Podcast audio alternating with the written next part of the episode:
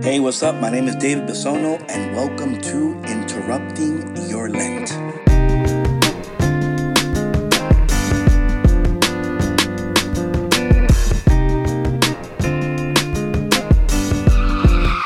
Hey, what's up, and welcome to another day of Interrupting Your Lent.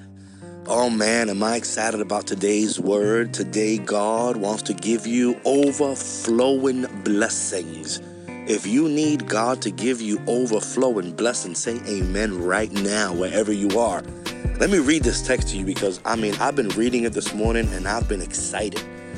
The Word of God today says the following, okay? Now, it's from Luke chapter 6, starting on verse 36. It says, It will be given to you a good measure packed together, shaken down, and overflowing. Oh, come on. Now, who doesn't need a shaken down, packed together, and overflowing blessing?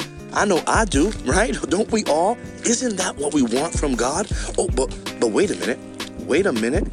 I forgot to read the whole text. Oh, silly me.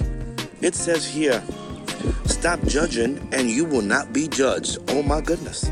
Stop condemning and you will not be condemned. Wait, but there's more. Forgive and you will be forgiven. Give and these gifts will be given to you. So I guess there is a condition for what we are about to receive. And here's the condition. And I know that sometimes, you know, we hear Bible preachers and sometimes we hear people in church just talk to you about the good stuff, right? Like, and we all love the good stuff. I mean, come on, who doesn't love the good stuff? But here's what God's saying today God is saying, look, I have no problem giving you a good measure packed together and shaken down and overflowing. But before I can give you this, I need you to stop judging. Oh, gosh, I need you to stop condemning. And I need you to start forgiving. And when we, and not only that, he also says, and I also want you to be a giver. Wow.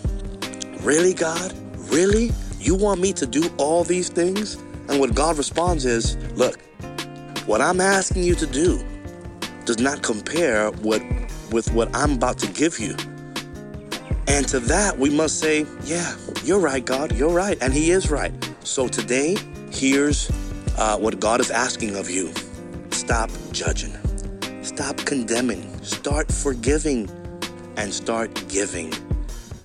It may seem like it's hard, but let me tell you that if God in His Word will ask us to do something, it's because He has already provided the grace that we need to do what He asks. So I pray that today you will do these things. And if you do these things, and if you follow these principles in the Word of God, oh, just get ready because He will give you a good measure, packed together, shaken down, and overflowing. It will be poured onto your lap. That's what the Word of God says poured on to your lap. Do you imagine just sitting there wherever you are and just receiving on your lap these blessings? Let me tell you, I've experienced God's goodness in such a way that I just follow his his commandments, follow his rules, just do what he asks me to do, and all of a sudden, boom, there's the blessing. Oh, I pray that today would be a day that you receive his uh, good measure packed together, shaken down, and overflowing blessings in your life. Father, we thank you for this word. We thank you for your mercy. We thank you for your love. We thank you for your consistent help. Help us today to not condemn. Help us today to not judge. Help us today to forgive and help us to give. Give us, God, your grace today again. Give us your mercy, your strength, and allow us to follow your commandment because we know that whatever you ask from us does not even compare with those things you will give us. We ask these things in the name of Jesus. Amen. Well, thank you for joining me today on Interrupting Your Lent. Please make sure to visit the webpage davidbisono.me where you can listen to all the upcoming podcasts. And please don't forget to share on your Instagram, Twitter, Facebook. Please share with someone who is going through a rough time and needs to hear a word from God. See you tomorrow on another day of interrupting your Lent.